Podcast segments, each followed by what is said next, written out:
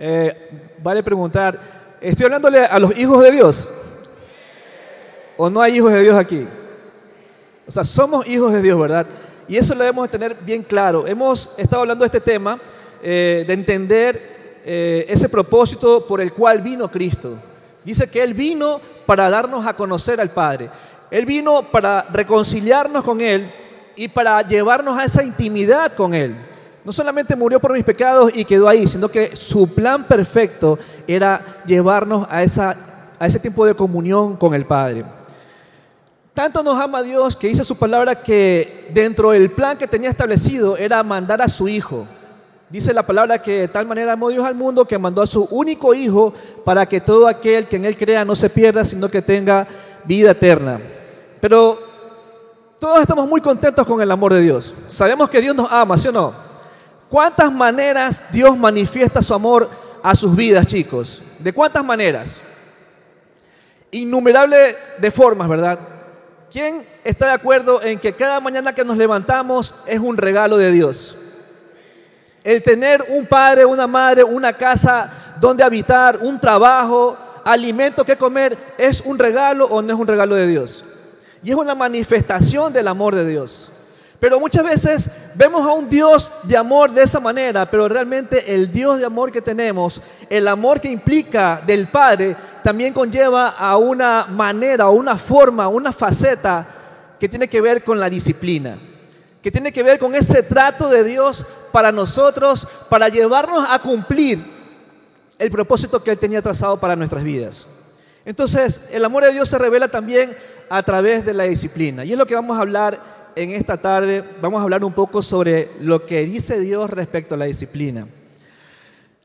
Escuché una ocasión un pastor hablar sobre un joven que el cual era muy comprometido con la obra del Señor, era puntual, ofrendaba, diezmaba, eh, servía en ujieres, que estaba en todas, donde quiera que el pastor miraba, ahí estaba ese joven sirviendo. No sé si se parece a alguien aquí en la iglesia, pero está en todas.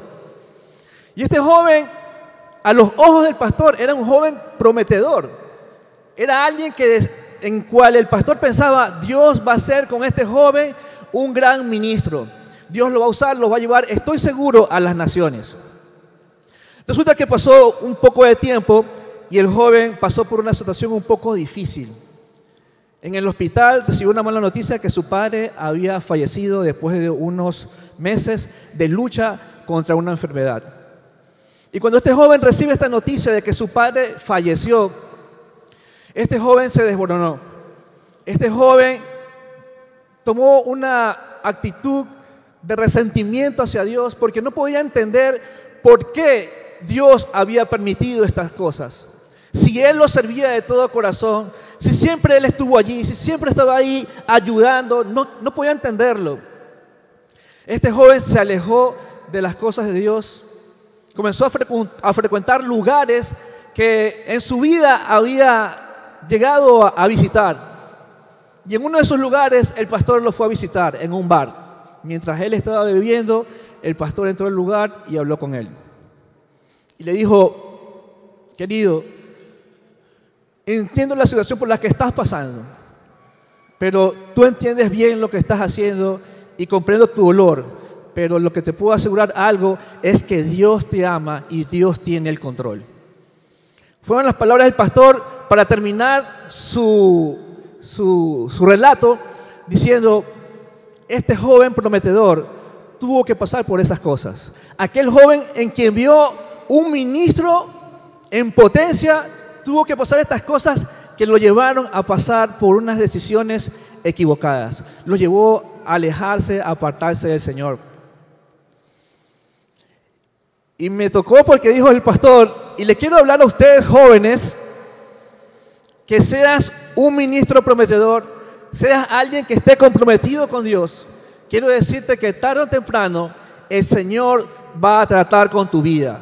El Señor va a estar obrando a través de ti y en ti, porque Él tiene un plan y como tú estás ahorita, no es el fin, el final. Dios tiene un propósito y tiene que trabajar en tu vida. Así que tarde o temprano vamos a tener que pasar por la disciplina de Dios. Tarde o temprano vamos a tener que pasar por el trato de Dios. Así que le invito en este momento a abrir sus Biblias en Hebreos capítulo 12, versículo 5 hasta el 9.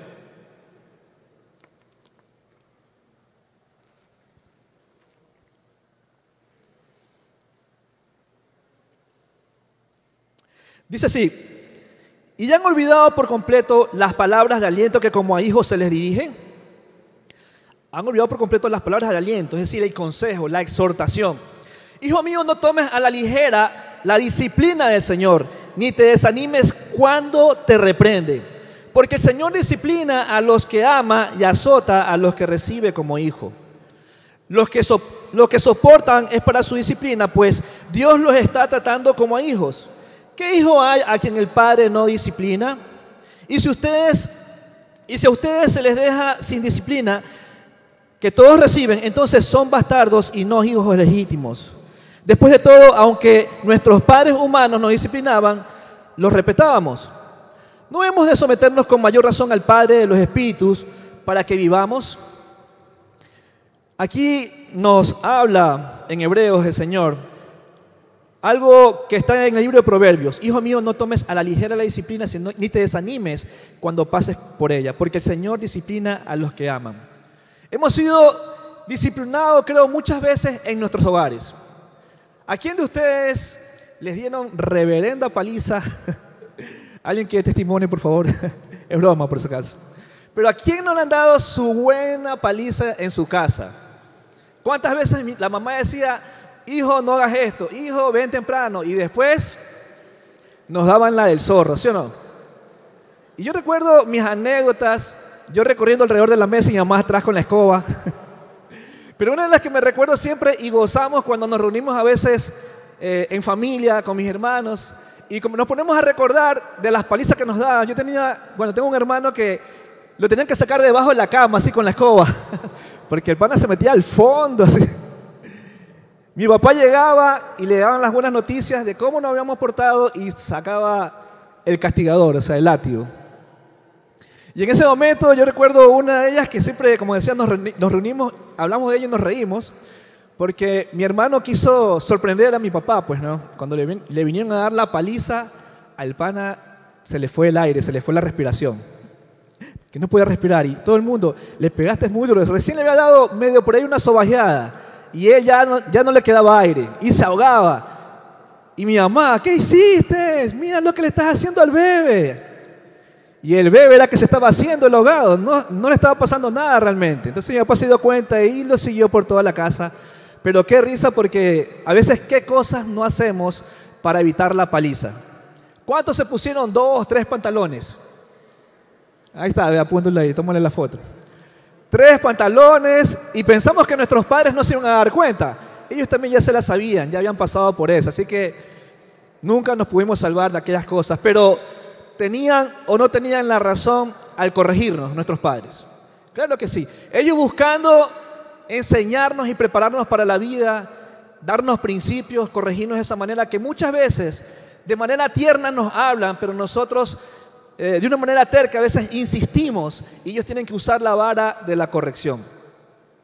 Dios nos ama a nosotros, chicos. Dice la palabra que, como leímos hace un momento, que ninguna, ninguna disciplina en su momento es para alegría, más bien es momento como para sentirse triste, ¿no? ¿Y quién no va a estar como que preocupado o asustado si sabes que te van a dar tu buena paliza? ¿Quién no? Sin embargo, la disciplina del Señor, si recibíamos la disciplina de nuestros padres y sabíamos que era correcta para nosotros, ¿cuánto más la disciplina del Señor debemos de recibirla de la mejor manera? Leímos hace un momento, no te desanimes cuando el Señor te reprenda. Y la disciplina realmente no es para que te desanimes, ojo con esto, no es para que abandones las cosas del Señor, no es para que tires la toalla. Las situaciones que a veces pasan en nuestras vidas no son motivo para aquello. Realmente Dios tiene otro propósito, pero que detrás de ese propósito lo mueve algo tan grande que es su amor. ¿Cuánto Dios nos ama, chicos, realmente? cuánto Dios nos ama. A veces comento con personas, si Dios me hiciera ver todo lo malo que soy, yo creo que hubiera ido como Judas a ahorcarme. Porque realmente a veces el corazón del hombre es engañoso, el corazón del hombre es malo. Y Dios sabe la medida en cómo tratar con nuestras vidas para que no terminemos fulminados. Recordemos que la palabra dice que aquel hombre que veía, a Dios cara a cara, dice que ese día ese hombre, ¿qué pasaba? Aquel hombre que veía a Dios cara a cara, moría en el momento. Los sacerdotes cuando iban a ministrar en el templo, ellos tenían que ir pero bien derechitos, bien a cuentas con Dios, porque si entraban con una actitud pecaminosa, entraban y no salían. Decían que tenían que amarrarles unas eh, campanitas, o sí, más o menos como campanistas, como unos chinescos, qué sé yo, a fin de escuchar cuando ellos entraban y si seguían caminando y si ya no escuchaban la campanita, también les amarraban una cuerda con la que los jalaban para sacarlos del lugar del templo donde estaban ministrando. Entonces, ¿es importante la disciplina para nuestras vidas de parte de Dios? Por supuesto que sí. Tiene un propósito, pero ya vamos, a, vamos a ver un poco sobre cuál es el propósito de la disciplina. Pero partamos entendiendo de que se trata de algo profundo de parte del amor de Dios. Dice la palabra en algún lugar de que Dios es amor, pero también Dios es fuego consumidor. Dios es alguien que nos ama, pero muchas veces malinterpretamos su amor y pensamos que, ah, Dios me aguanta, me soporta, y la verdad no es así. Dios no da tiempo, su amor es paciente, pero no podemos abusar de ese amor. La carta de los Hebreos, el capítulo que leímos hace un momento, justamente hace mención eh, a situaciones que estaban pasando en aquel momento, aquella comunidad judeo-cristiana. Eran judíos, se habían vuelto al cristianismo, sin embargo, estaban por padecer persecuciones un poco más severas. Habían persecuciones, pero las estaban, eh, se estaban agravando un poco más. De tal manera que aquel que escribió y redactó este libro, estaba animándolos a todos ellos a no perder de vista el propósito, que las circunstancias que están pasando no son para desanimarse, no son para abandonar el camino del Señor, sino para perseverar en eso. Y leemos en Hebreos 12, versículo 3, piensen en el ejemplo de Jesús. Mucha gente pecadora lo dio y lo hizo sufrir, pero Él siguió adelante. Por eso ustedes no deben rendirse ni desanimarse, no deben darse por vencido. La palabra disciplina en el griego da la idea de una tutoría, da la idea de educación, da la idea de un entrenamiento que implica cierta corrección de una manera disciplinaria, es decir, cierta corrección que a veces si toca hacerlo, tal vez de una manera eh, un poco fuerte, a fin de corregir la conducta. Pero esto que está hablando en Hebreos, desde el capítulo 2 eh, hasta el 11, era con la intención de animar a la iglesia, a los cristianos de aquel tiempo, de que lo que estaba por venir no era para desanimarse, sino que puesto a la mirada en Cristo Jesús, puedan comprender hacia dónde Dios los quería llevar, hacia dónde Dios los quería eh, hacerlos crecer. les, les dije hace un momento que es la palabra disciplina la idea encerraba en el griego de entrenamiento, de preparación. Primera de Corintios 14:20 dice, hermanos, no se comporten como niños al razonar. Tengan, sí, la inocencia del niño en lo que atañe al mal, pero en cuanto a sus propios razonamientos, sean personas hechas y derechas. Está hablando Pablo a los de Corintios, porque había muchas circunstancias en las cuales ellos, habiéndose creído súper espirituales, caían y rayaban en cosas que eran infantiles. Habían peleas entre ellos, habían divisiones entre ellos, muy aparte de ciertas conductas pecaminosas que se estaban practicando como que tenían que ver con el adulterio, con la fornicación. Sin embargo, Pablo les hace entender a ellos que ya basta de ese comportamiento, de esa mentalidad como le da un niño. Y que tengamos ahora la mentalidad que tienen las personas que son hechas y derechas. Una persona hecha y derecha que es cabal. Una persona hecha y derecha que está clara con quién es, qué es lo que no debe hacer, que, no porque no deba hacerlo, sino porque está claro con quién es. Y ese saber quién es no le va a llevar a hacer cosas que saben que van en contra de su principio o de su manera de vivir o su estilo de vida. Pablo estaba desafiando a los de Corintios a que salgan de esa mentalidad de niño y ahora entren a una madurez. Esa palabra con la que dijo o definió hecha y derecha tiene que ver con una palabra en el griego que se llama, se pronuncia teleios. Teleios tiene doble significado. El primero es perfecto, que tiene varias implicaciones dentro de ella eh, en cuanto al trabajo, por ejemplo, o a los quehaceres o responsabilidades. Un enfoque hacia el crecimiento, un enfoque hacia la manera de pensar, un enfoque de crecer en cuanto al carácter moralmente. Y en segundo plano también tiene la idea de poder alcanzar la madurez. Está diciendo Pablo a los de Corintios, no permitamos que esa manera infantil de pensar nos haga perder de vista lo, a donde Dios quiere llevarnos. Escuchamos muchas veces de que Dios nos ha traído a este lugar con un propósito. La medida a la que el Señor nos llama a correr o avanzar es hacia Cristo, mirando a Jesús. Él es la medida para todos nosotros. Él es el varón perfecto a quien tenemos que imitar. El Señor nos desafía a caminar como Él, anduvo. Jesús dejó muy claro, muy en claro su estilo de vida. Y la manera en cómo Él vivió es la que nos desafía a todos, a todos nosotros a vivir. La palabra teleios implica llegar a crecer, avanzar hacia la madurez. Lamentablemente a veces como cristianos nos quedamos en esa mente infantil de solamente conformarnos con ciertas cosas que como cristianos recién convertidos están bien, pero Dios nos llama a mucho más. Tenemos que entender que Dios nos llama mucho más. Y cuando nosotros estamos conformados o estamos cómodos en ese lugar infantil, con esa mentalidad de niño, Dios tiene que ver la manera para sacarnos de ese lugar.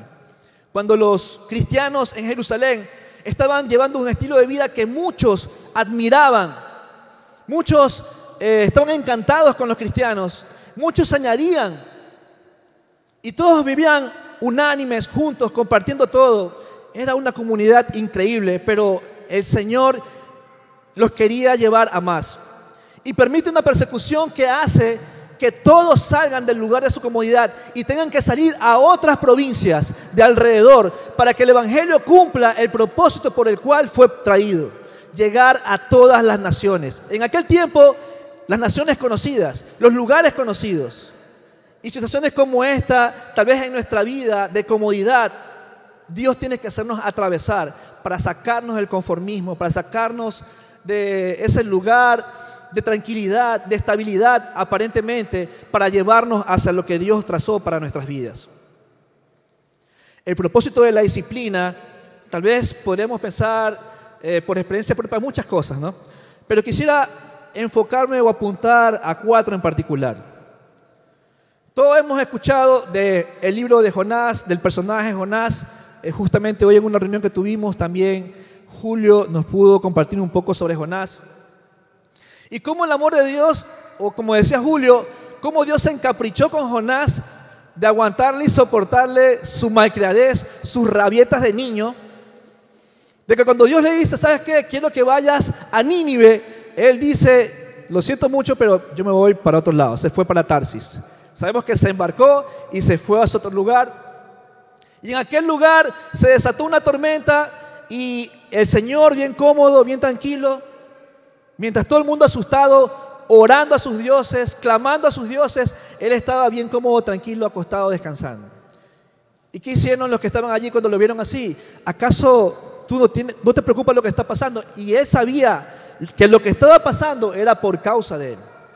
Y en uno de esos tiempos llegaron a la conclusión de que todo lo que estaba pasando era por causa de Jonás.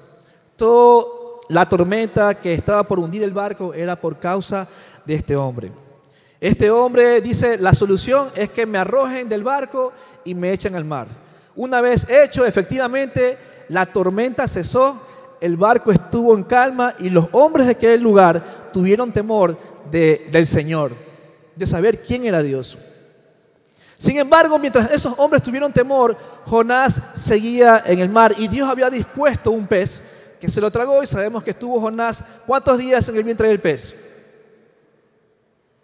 ¿Cuántos días estuvo? Están inseguros, no han leído. Bueno, estuvieron tres días, Jonás estuvo tres días en el vientre del pez. Entonces uno puede notar aquí en la vida de Jonás tal vez algunos puntos a considerar del porqué de la disciplina. ¿Cuál es el propósito de la disciplina? ¿Por qué Dios nos permite pasar ciertas circunstancias? Una de ellas es el arrepentimiento. Cuando Jonás estaba dentro del pez, él clamó al Señor.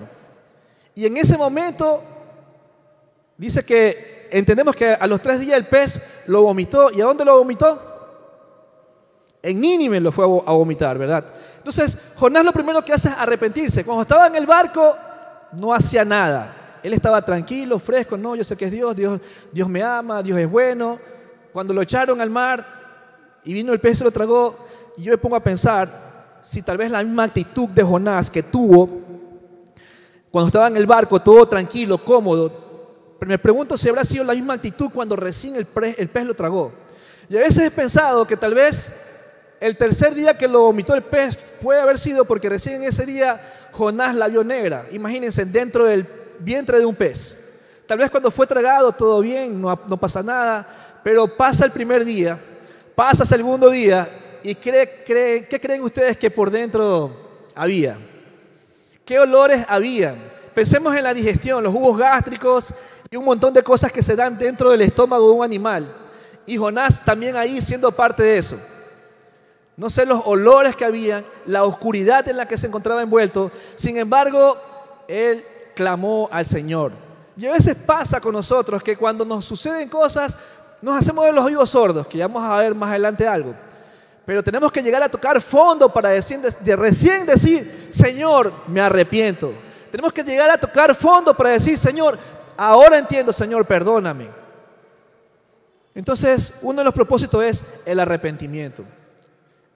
La disciplina también busca santificarnos, llevarnos a llevar una vida santa, consagrada para el Señor. Cuando Jonás sale y comienza a predicar el mensaje a Nínive, Nínive entiende el mensaje y lo primero que hace es tomar una actitud de arrepentimiento, pero ellos toman a nivel, eh, el rey y toda la gente, y aún hasta los animales, toman un tiempo de ayuno. O sea, esa actitud de ayunar es prácticamente no hagan nada, no coman nada, pero podemos mirarlo en nuestras vidas tal vez de abstenernos de cosas que no le agradan al Señor.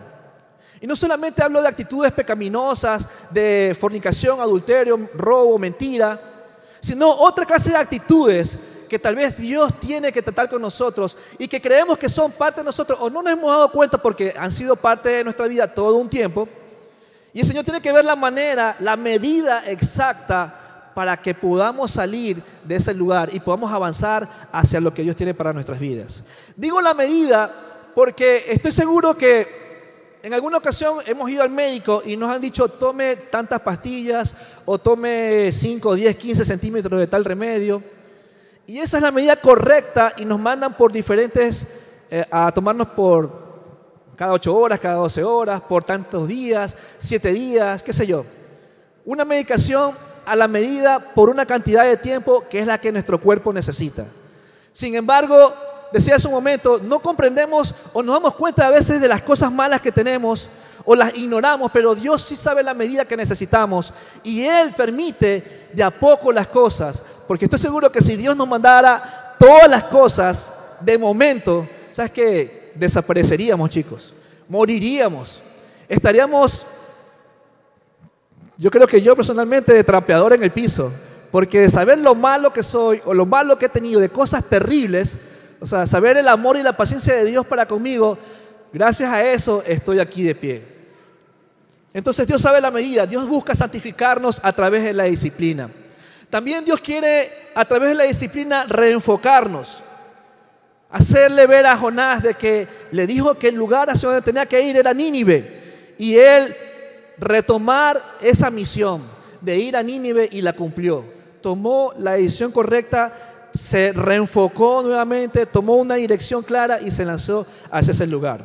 Otra de las cosas que se busca, eh, que busca la disciplina como propósito es fructificar. Juan 15, 2 dice, todo pámpano que en mí no lleva fruto, lo quitará, y todo aquel que lleva fruto lo limpiará para que lleve más fruto. Aquel joven, decía hace un momento, prometedor, futuro ministro, o sea, tenía un futuro que era guau, maravilloso. Sin embargo, tuvo que pasar por una situación, pero esa situación, con el tiempo, lo que vivió, lo que en su momento le tocó padecer, le sirvió porque cuando él entró en, entró en sí, volvió en sí, se dio cuenta de que necesitaba a Dios. Él volvió a las cosas del Señor, volvió a su iglesia y pudo ser recibido y restaurado nuevamente dentro de la congregación. Sin embargo, decía, a veces pensamos que la disciplina de Dios solamente es cuando de pronto nosotros tomamos una actitud pecaminosa y Dios tiene que, como quien dice, castigarnos o disciplinarnos. Cuando realmente no es así, tal vez no. Eres una persona que tiene un corazón de servicio para el Señor. Pero este joven lo que le pasó es que lo puso en una situación que volteó toda su vida de cabeza. Perdió a su padre. Una pérdida que los que han pasado por eso saben lo duro y difícil que es hasta recuperarse, el tiempo de duelo, el, el aceptar a veces un año, dos años, difícil. Pero sin embargo, esta persona lo llevó a apartarse del Señor. Dios no quiere que eso pase con nuestras vidas. Él quiere que más bien lo que nos permite eh, vivir, entendamos que es para un propósito. Lo que permite que Él, que nosotros vivamos en un momento, es para fructificar, como le decía hace un momento. Eh, decía, tal vez no es que esa persona tenga una actitud pecaminosa, simplemente Dios quiere ensanchar su corazón o su mente para más cosas. Y la manera en cómo lo está haciendo no es la suficiente. Un ejemplo. A veces vivimos cosas que nos hieren y nos lastiman de las personas que nos rodean. Nos hieren las personas, nos hieren ciertas cosas de las personas que amamos, porque si son personas que no amamos, que no amamos, ni siquiera nos afectan, ¿sí o no? Pero que venga esa ofensa o esa actitud hiriente de esa persona que amo, nos pone mal. Y a veces nosotros quedamos allí como que heridos, lastimados, resentidos, nos aislamos, no saludamos a esa persona, evitamos a esa persona y a veces en esa situación Dios tiene que venir a hacernos ver, no decías tú que me amabas, no decías tú que amabas a tu prójimo y ahora con esta situación que pasa estamos viendo de que no es así. Dios conoce todo de nosotros. Dios sabe, desde antes que me llamara, Él sabe cuál es mi falla, cuál es mi debilidad. Dios no quiere que permanezca en ella, Él la sabe, pero Él quiere que yo crezca, que la supere, que pueda avanzar, sin embargo, decía, Dios espera que nos demos cuenta. Él la conoce. Los que ignoramos a veces esas situaciones somos nosotros. Y cuando pasa esto y Dios me permite ver, me doy cuenta que mi boca hablaba mucho de amar a Dios, como dice la palabra, este pueblo de labios me honra, pero su corazón está lejos de mí. Entonces me encontré con esa situación. Ah, decía que amaba a Dios y de pronto sí amaba a mi prójimo, como Jesús dijo, es fácil amar a los que te aman, pero yo te digo, ama a tus enemigos. Y cuando te encuentras situaciones así, es donde tú piensas y te pones a ver, es verdad, o sea, mi amor, mi amor, el amor que yo tengo como ser humano, me lleva a amar a quienes me aman. Pero cuando viene una situación difícil con alguien, se me cambia y se me cruzan los cables y ya no tengo ese amor, se me fue. Entonces Dios tiene que hacerme ver de que mi amor no es suficiente, sino que tiene que venir ese amor sobrenatural de Él sobre mi corazón. Él tiene que romper ese criterio mío, ese criterio humano de lo que yo digo que es amar, para Él ahora depositar ese amor nuevo. Es como el, alfarero que tiene eh, el barro en sus manos y comienza a darle forma y comienza a trabajar con Él.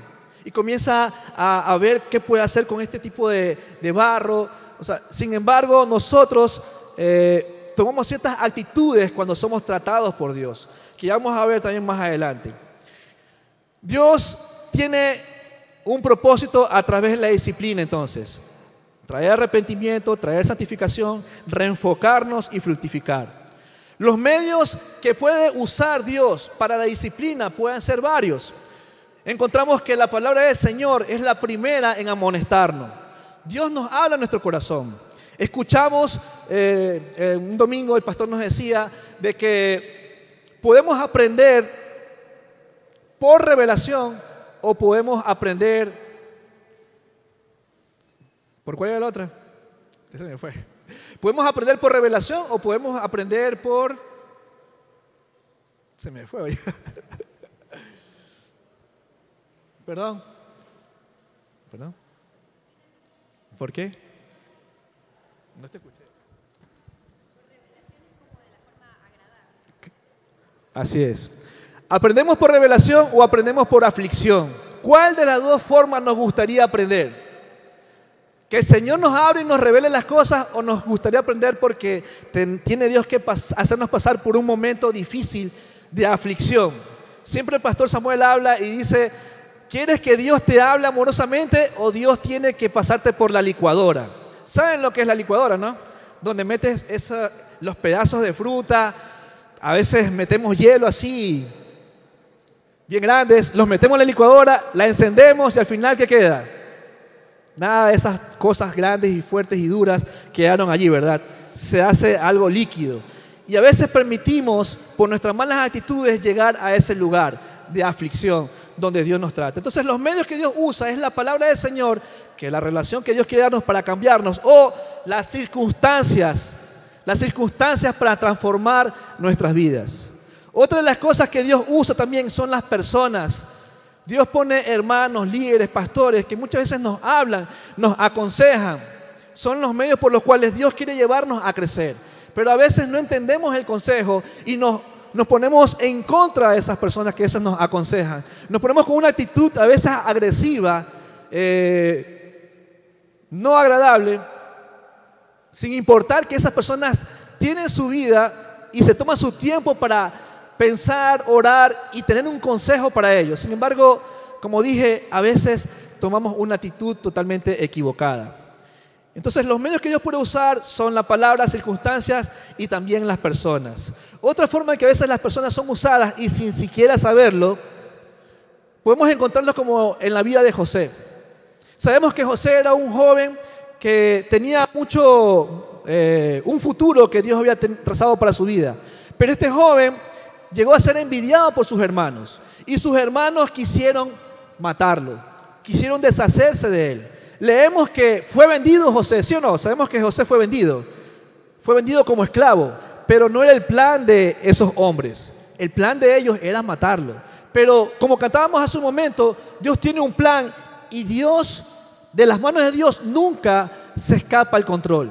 Dios tiene el control de las cosas. Mientras pasaba esto, que lo querían matar, el plan de Dios se estaba ejecutando para mantenerlo y preservar, preservar la vida de José, que a futuro iba a ser el medio o la persona a través de quien se estaba preservando la salvación de la gente en el mundo aquel entonces conocido. Porque vino una hambruna y José, Dios usó a José para poder aprovechar los recursos de los años donde hubo mucha abundancia para poder guardar para los años donde hubo escasez. Los que conocemos y hemos leído la historia, entendemos en lo que estoy hablando, ¿verdad? Entonces, Dios usa personas. Unas como los pastores los líderes para hablarte y otras tal vez sin que te des cuenta, aunque hagan el mal, Dios va a usarlo para tu bien. Respuesta que podemos tener frente a la disciplina. ¿Cuál es tu respuesta frente a la disciplina?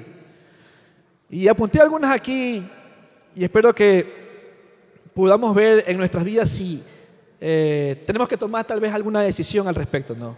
¿Cómo tú respondes frente a la disciplina de Dios? ¿Cómo tú respondes cuando Dios te está hablando de algo que tienes que corregir en tu vida? ¿Cuál es tu respuesta? Jonás lo tomó a la ligera, por ejemplo. La palabra nos exhorta, no tomes a la ligera la disciplina de Dios. Tomás lo tomó a la ligera. ¿Qué es tomar a la ligera la disciplina de Dios? Que Dios me habla y yo me hago el loco. Dios me está diciendo algo, pero yo como que si no pasa nada.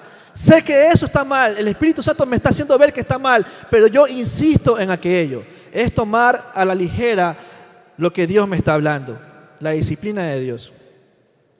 Rechazar la amonestación o resistirla también es una de las respuestas que podemos tener ante la disciplina de Dios. Faraón fue un hombre que viendo señales de parte de Dios, él insistía en mantener al pueblo de Dios cautivo como esclavo. Sin embargo, a pesar de ver las señales, él endureció su corazón y rechazaba la amonestación del Señor. Hasta que pasó la situación más terrible en donde dejó ir al pueblo, que fue cuando su primogénito murió. Otra respuesta que podemos tener frente a la disciplina es interrumpirla o abandonar. Para las personas que se encuentran eh, eh, haciendo rutinas de ejercicio, eh, son parte de algún lugar, que están recibiendo este tipo de, trato, enseñanza o preparación, ¿qué coraje le da a los que son los instructores cuando estas personas desisten? Cuando saben que tienen que ir tres, cuatro veces a la semana a recibir el entrenamiento y el primer mes iban bien, pero ya el, segundo mes, la primera semana comenzó a faltar. Y para ellos no es nada agradable. Se les paga, ellos reciben su paga, pero para ellos eh, no es algo de lo cual se puedan alegrar. Les disgusta a veces la poca responsabilidad o falta de compromiso con cumplir aquello que se había preparado o destinado a hacer. Les preocupa el ver personas así, porque no alcanzarán lo que ellos anhelan o sueñan. Dios tiene algo en lo cual tal vez nos tenga que hacer vivir en algún momento, pero no abandonemos, no interrumpamos, porque no veremos el fruto de lo que Dios quiere. Debemos también nosotros cuidar, sí, perdón, me salté la hoja, disculpen. Eh, debemos de cuidar también nosotros nuestro corazón y no permitir actitudes negativas cuando pasamos por la disciplina. José, eh, cuando pasó esto con sus hermanos, ¿verdad? Y sus hermanos vinieron a él cuando ya era el segundo después del faraón.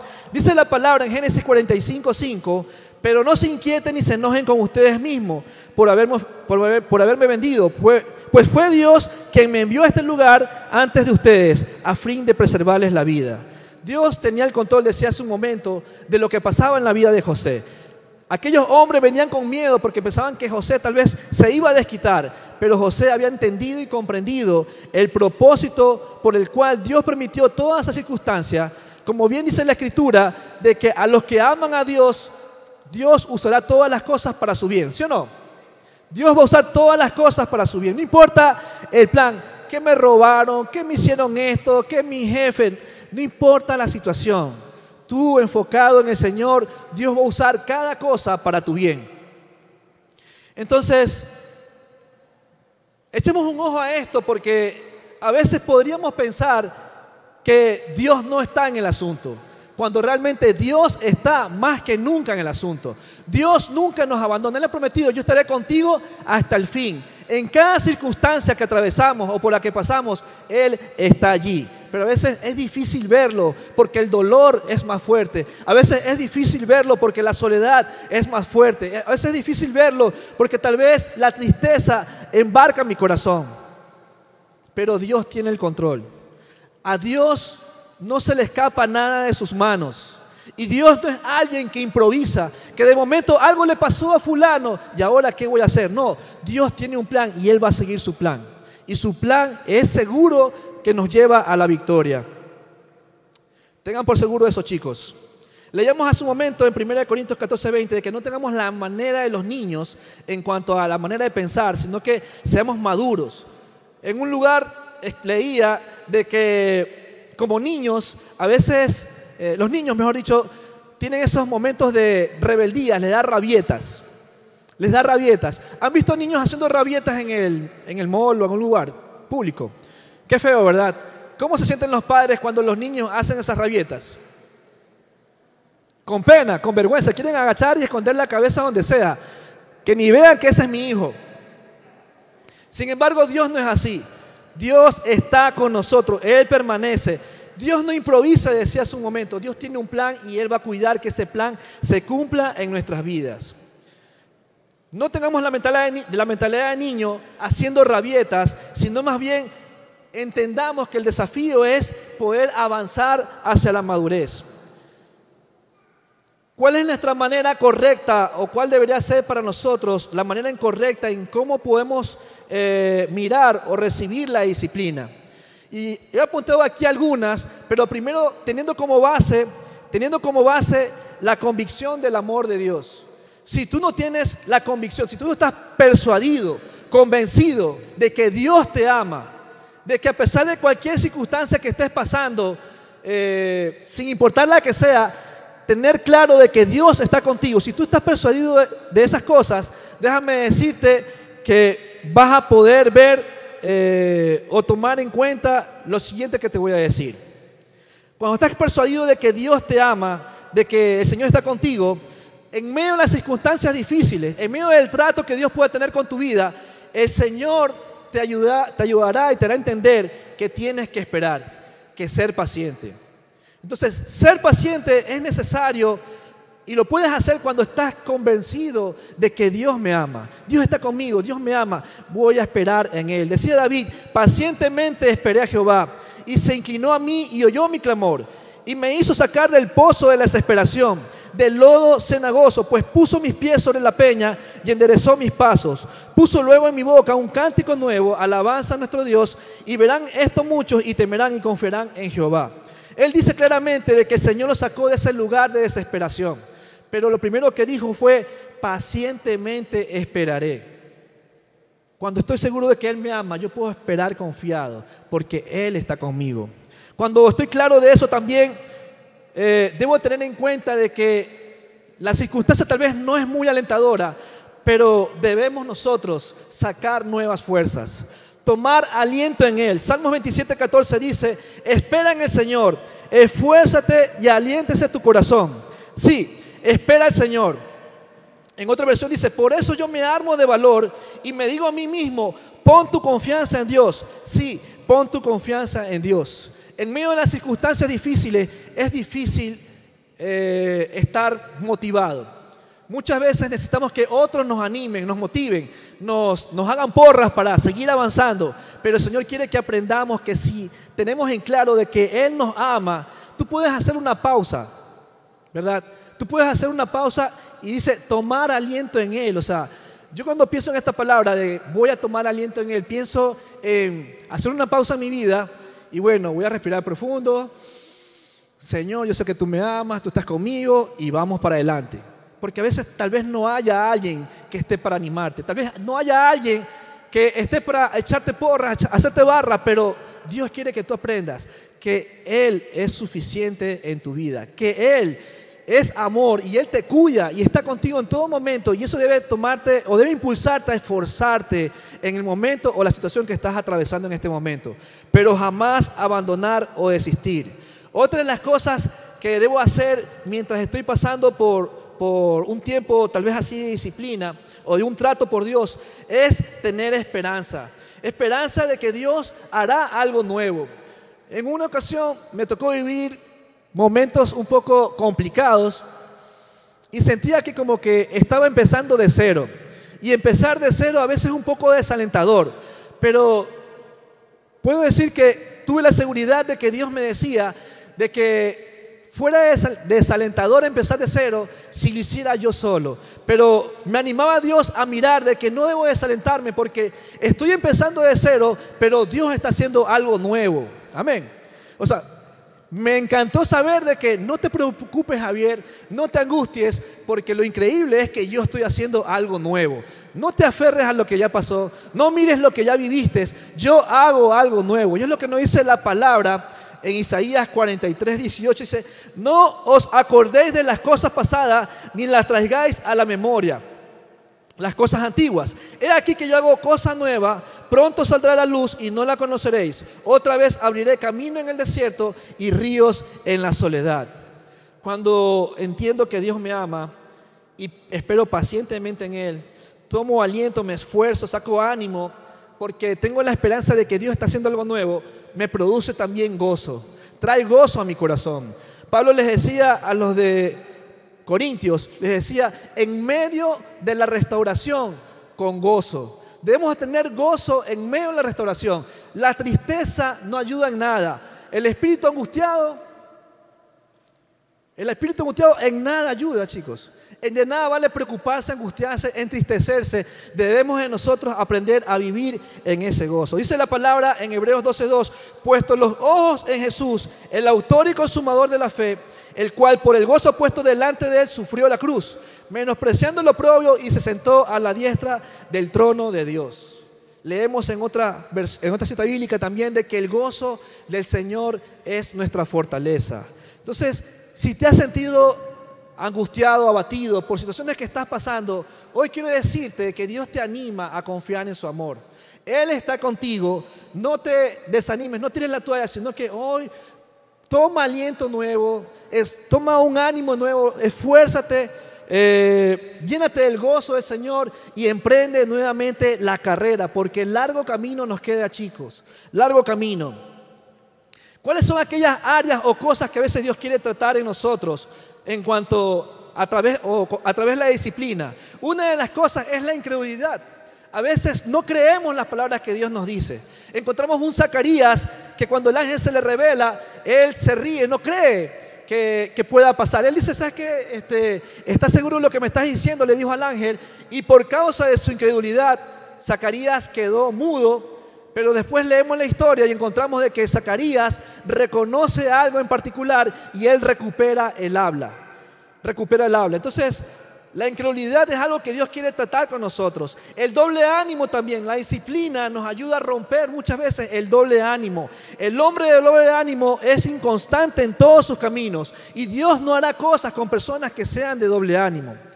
Otra cosa también es que la disciplina nos ayuda a examinar o saca a la luz las motivaciones que tenemos.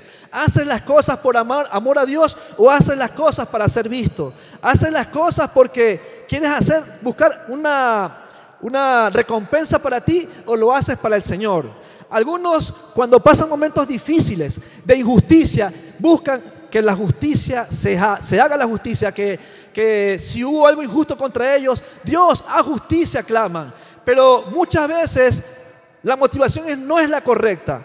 Por ejemplo, dice la palabra que en la ira del hombre no obra la justicia de Dios.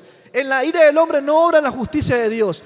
La justicia que Dios quiere enseñarnos es la que es fruto del amor, no de la venganza, no de la idea de que tienen que hacerme justicia porque yo necesito esto, me han faltado en esto. No, Dios quiere que aprendamos más allá, quiere llevarnos a romper ese molde natural, eh, puramente humano, egoísta, y así es que Dios usa a veces cosas como la disciplina para llevarnos a esas cosas. Dios quiere tratar con nuestro orgullo, cuando nos creemos superior a las demás personas, cuando viene un Cristo, un Cristo que viene a lavarle los pies a los discípulos. Dios quiere tratar con nuestras emociones, cuando a veces somos unas personas que vivimos solamente de lo que siento. Hoy siento orar, gloria a Dios. Mañana no siento orar, no lo hago.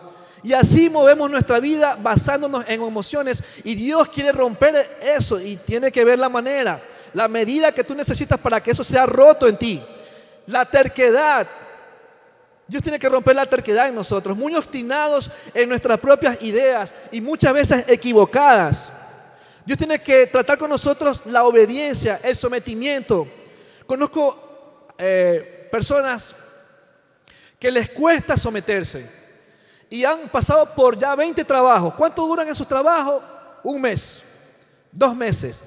El más, más largo que le ha durado son tres meses. Porque no han aprendido a someterse. Mínimo una cosa, no les gusta, cogen y se van. No le puede decir, eh, quédate una hora más porque cogen y se van. No pueden decirle, limpia aquí porque no, esto no es para mí, se van. Y no han aprendido a someterse. No les gusta someterse. Y Dios tiene que tratar con eso. Hace un momento puse el ejemplo del amor amo a Dios y a mi prójimo, pero cuando viene alguien y me ofende, ¿cuánto amor realmente tengo? ¿Cuánto amor verdaderamente hay en mí? En lo social, a veces no somos nada sociables, chicos. O sea, y me estoy hablando a mí porque yo, no soy muy sociable. O sea, yo soy así, y mi esposa sabe, está mi esposa, es testigo, muy callado, súper callado. Pero cuando me ponen a hablar de Dios, y es algo contradictorio, y es lo que a veces Dios quiere tratar con nosotros. Aquello que de pronto como que no es congruente con, con el propósito o con lo que Dios está trabajando en nosotros y Dios tiene que romper aquello. Entonces Dios tiene que trabajar en nosotros también en ese aspecto para que seamos sociables con las personas, seamos empáticos. Y obviamente lo último que digo respecto a esto es que Dios tiene que tratar con nosotros a través de la disciplina por el pecado. Dice la palabra, en Apocalipsis capítulo 2, versículo 21, sobre una mujer que se llamaba, se llamaba, se me fue el nombre, qué mal, es la edad. bueno, esta mujer, Se me fue. Bueno, esta mujer, eh, Apocalipsis 2.21, dice, le he dado tiempo para que se arrepienta de su fornicación y no se ha arrepentido. He aquí, yo arrojo, yo la arrojo en una cama y a los que cometen adulterio con ella los arrojo en gran tribulación si no se arrepienten de sus obras. O sea, Dios le está hablando a esta persona, dice que le ha dado tiempo para que se arrepienta y no quiere cambiar, entonces, bueno, le ha hablado de muchas maneras, voy a tener que ejercer de otra manera la disciplina. Entonces Dios muestra su amor y me gusta que no, Dios no busca destruirla, sino dice que quiere que se arrepienta. Dios no quiere que el malo perezca, dice la palabra. Lo que Él quiere es que el malo cambie, se arrepienta. ¿Qué maneras hay tal vez en nuestra vida de muchas maneras en las que Dios nos ha hablado y nosotros la hemos ignorado.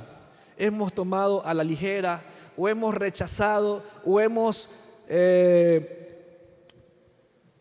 resistido, hemos ido a medio camino, hemos, hemos salido del camino de lo que Dios está tratando con nosotros.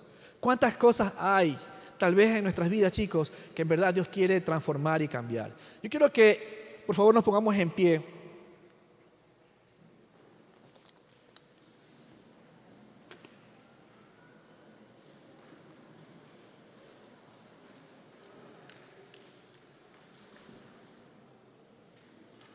Y quisiera que pensemos un poco.